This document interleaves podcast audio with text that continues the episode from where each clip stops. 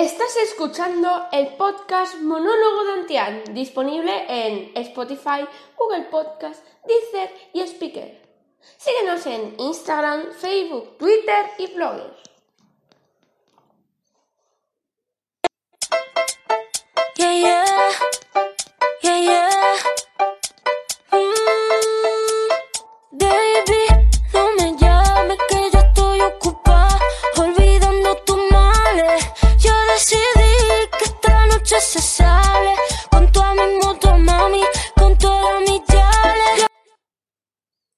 El otro día, una vecina me picó y me ofrecía unas zanahorias. Era su primer día viviendo en el bloque y no la conocía. Se presentó y me dijo que se llamaba su zanahoria, la hermana de zanahoria.